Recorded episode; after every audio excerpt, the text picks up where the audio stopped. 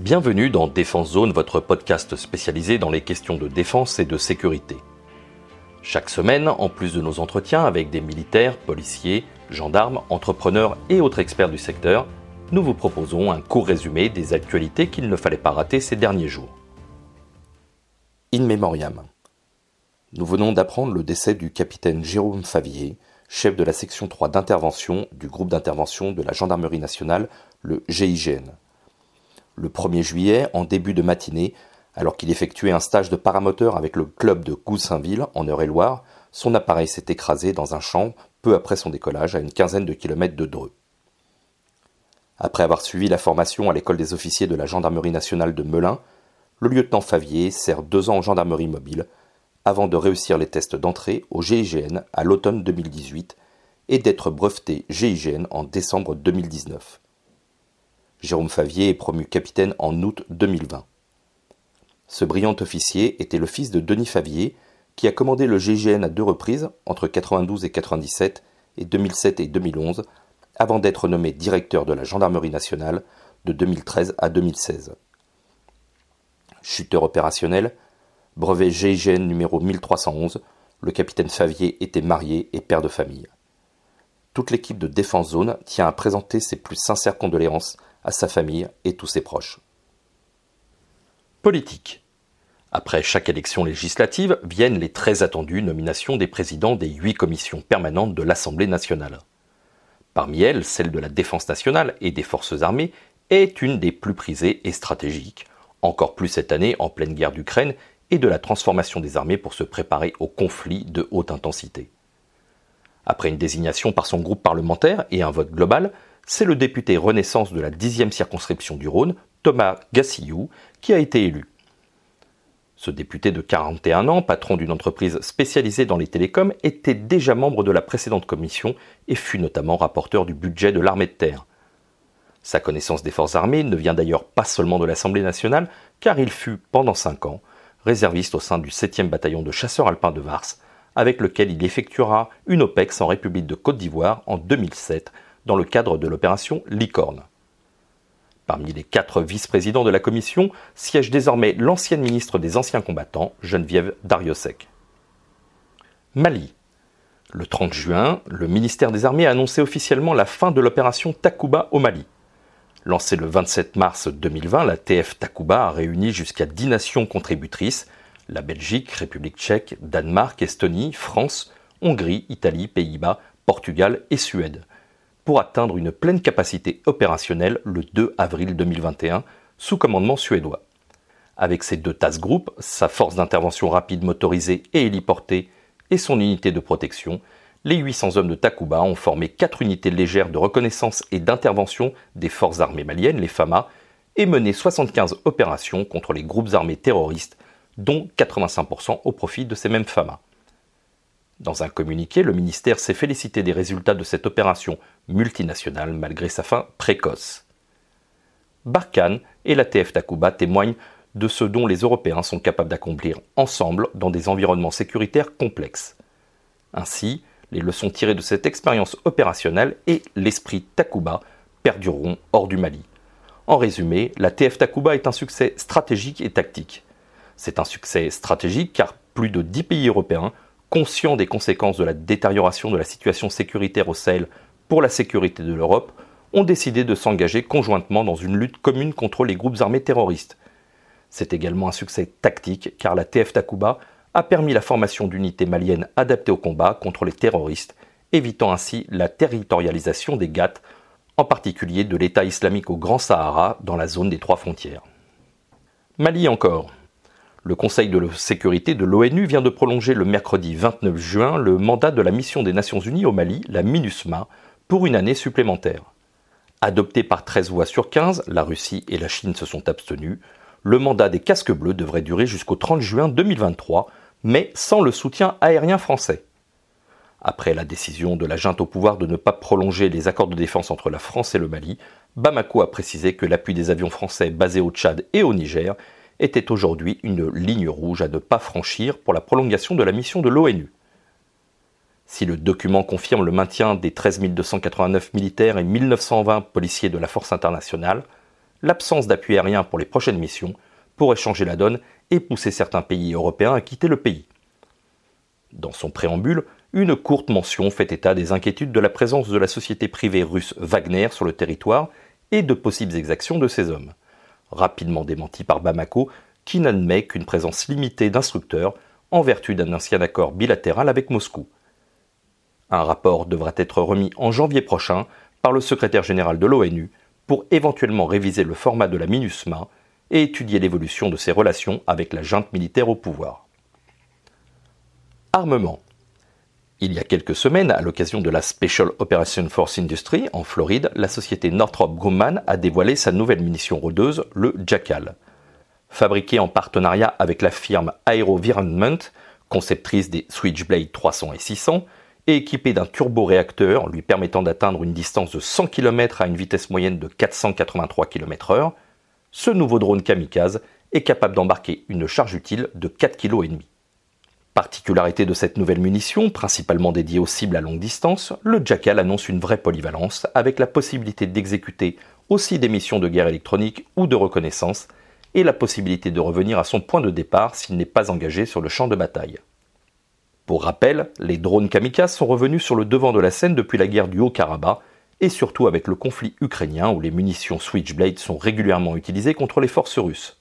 La Direction générale de l'armement a d'ailleurs annoncé il y a peu des discussions avec la firme américaine pour l'achat de 82 munitions. Espace.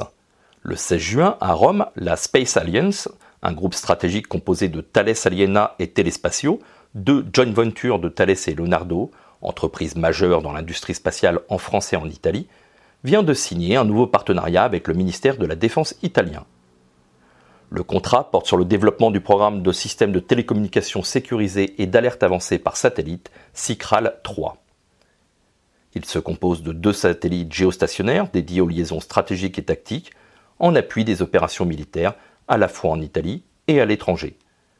Le nouveau système SICRAL 3 répondra aux besoins de communication et d'interopérabilité des forces armées italiennes et assurera la continuité des services de télécommunication par satellite déjà en place dans les bandes de fréquences SHF et UHF des satellites SICRAL 1A, 1B et 2. De plus, il élargira la gamme de services possibles avec la disponibilité d'une charge utile en bande K, ainsi que d'autres services pour la sécurité, les secours publics et la protection civile. Le contrat signé aujourd'hui est le fruit d'une longue et fructueuse coopération entre Thales Aliena Space et le ministère italien de la Défense, a déclaré Massimo Claudio Comparagni, président directeur général adjoint et directeur des activités observation exploration et navigation de Thales Aliena Space. Luigi Pasquali, le coordinateur des activités spatiales de Leonardo et président exécutif de Telespazio, a déclaré quant à lui que, je cite, Grâce à Cicral 3, l'Italie et l'OTAN peuvent continuer de compter sur des liaisons satellitaires à la fois sûres et fiables. En poursuivant ce programme et en élargissant les services fournis, grâce notamment aux nouvelles capacités en bande K et IW, le ministère disposera de la capacité opérationnelle requise et consolidera son partenariat avec l'industrie en matière de services UHF. Marine nationale. Il y a quelques jours s'est achevé Squall. Cet exercice consacré à la lutte anti-sous-marine a vu la participation de nombreuses unités déployées autour de deux scénarios. Lancé le 13 juin au large de Toulon, Squall a rassemblé le porte-hélicoptère amphibie Dixmude, la frégate multimission Languedoc avec son hélicoptère Caïman Marine, la frégate multimission à capacité de défense aérienne renforcée Alsace, elle aussi accompagnée de son caïman, la frégate de défense aérienne Chevalier Paul, le bâtiment affrété Jason, plusieurs avions de patrouille maritime Atlantique 2, un sous-marin nucléaire d'attaque, la frégate américaine Harlech Burke, la frégate italienne Alpino et son hélicoptère SH-90, ainsi que les hélicoptères de l'armée de l'air et de l'espace en période de qualification sur le Dixmude. Deux scénarios de conflit ont vu cette force se confronter à un sous-marin nucléaire d'attaque entre la Corse et le continent. Les officiers de lutte anti-sous-marine ont dû coordonner une force multinationale afin d'assurer le bon déroulement de manœuvres amphibies menacées par la présence de ce sous-marin ennemi. À la recherche d'un réalisme le plus proche possible de la réalité, des vols ont été conduits avec des torpilles d'exercice à poste clairement tourné vers des scénarios d'engagement de haute intensité en intégrant la lutte anti-sous-marine dans le cadre d'un conflit en zone côtière, avec intervention d'une force navale dans plusieurs domaines, comme l'amphibie, la projection d'une force aéroportée vers la Terre, des frappes contre la Terre, et en multipliant le nombre d'unités participantes, augmentant de fait les interactions entre ces unités et permettant la simulation réaliste de deux forces. En prenant la forme d'un exercice non planifié destiné à stimuler la créativité des marins et leur réflexion tactique, cet entraînement interorganique, interarmé et interallié a par ailleurs contribué à l'interopérabilité et permis l'échange de pratiques et le partage de savoir-faire. Dans ce contexte de conflictualité croissante dans l'espace aéromaritime, la Marine nationale, conformément au plan Mercator Accélération de 2021, met l'accent sur sa préparation au combat naval de haute intensité. Marine nationale encore. Le 24 juin, l'entreprise brestoise CNN MCO a annoncé avoir remporté le contrat de maintien en condition opérationnelle des trois porte-hélicoptères amphibies de la Marine nationale et conservé celui du bâtiment de commandement et de ravitaillement Somme.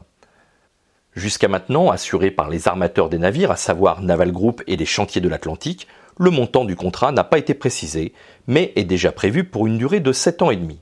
CNN MCO n'est pas inconnu des marins français, elle assure déjà en effet le MCO du bâtiment hydrographique et océanographique Beautemps-Beaupré, des six patrouilleurs de mer de la classe d'Estienne d'Orve, du patrouilleur Arago, du navire collecteur de renseignements du Puy de l'Aume, des patrouilleurs anti-Guyane, des engins de débarquement amphibie standard et des engins de débarquement amphibie rapide EDAR. Céline Barazé, la directrice déléguée de CNN MCO, a déclaré être, je cite, très fière de ce succès qui témoigne de la confiance de notre client c'est pour nous un signe fort de reconnaissance des efforts fournis et du travail mené depuis des années pour le compte du service de soutien de la flotte et de la force d'action navale. Nous aurons à cœur de mener ce marché dans les meilleures conditions de service et de répondre au haut niveau d'exigence attendu. Armée de terre. Le 25 juin s'est tenue la sixième édition de Solidarité de l'armée de terre envers ses blessés. Rebaptisé Avec nos blessés, le thème de cette année était la solidarité avec l'ensemble des blessés des armées, et ce sous la présidence du chef d'état-major de l'armée de terre, le général Pierre Schill, et le parrainage de Tony Estanguet, président du comité d'organisation des Jeux olympiques et paralympiques 2024. Les participants, après une cérémonie de montée des couleurs devant le monument aux morts en opération du parc André Citroën, ont pris part à un footing collectif dans les rues de Paris. À l'issue, tous se sont retrouvés dans le parc parisien à la rencontre des blessés et de nombreuses animations des armées pour présenter les différentes structures mises en place pour leur reconstruction avec nos blessés n'était pas l'événement d'une seule journée. Depuis de nombreux mois, les unités de toutes les armées ont préparé plusieurs événements pour faire connaître la problématique des blessés militaires dans leurs différentes garnisons, mais ont aussi alimenté un compteur kilométrique de course à pied ou en vélo et partagé sur les réseaux sous le hashtag Tenir l'effort et avec nos blessés. Le 25 juin, le compteur affichait 1 112 240 km. Bravo à eux. Armée de terre. Le 28 juin à Paris, le chef d'état-major de l'armée de terre, le général Schill, a remis les prix photographiques et cinématographiques et audiovisuels de l'armée de terre. Pour commencer, le prix Pierre Schendorfer, du nom du célèbre réalisateur français engagé comme caméraman en Indochine, a été décerné pour le format court à Diane Schlinger, Elodie Delevoye et Mathieu Lerue pour Au service de la France à l'école de la guerre, diffusé le 9 juillet 2021 sur France 2. Le format long est revenu à Patrick Sauce et Quentin Bollier de BFM TV pour leur documentaire Opération Barkhane au cœur de la traque, diffusé lui aussi en juillet 2021 pour Ligne Rouge. Une mention spéciale du jury est revenue à monsieur Frédéric Bouquet de l'établissement de communication et de production audiovisuelle de la Défense pour Daguet, l'opération qui a transformé l'armée, diffusée sur LCP le 19 octobre 2021.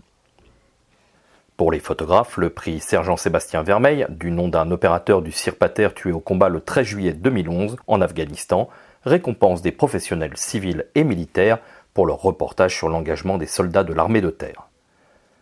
Pour la deuxième année consécutive, la caporal-chef Sylvia de la brigade des sapeurs-pompiers de Paris, la BSPP, remporte le prix de la photo unique prise au cours d'un sauvetage lors d'un incendie d'appartement à l'île Saint-Denis.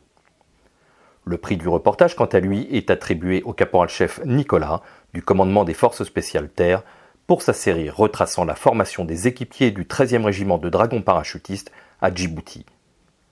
Pour terminer, le prix du partenaire Canon est décerné aux premières classes Cyril, lui aussi de la BSPP, pour une image saisie quelques secondes avant la montée d'une équipe de sapeurs-pompiers dans la cage d'escalier d'un immeuble en feu.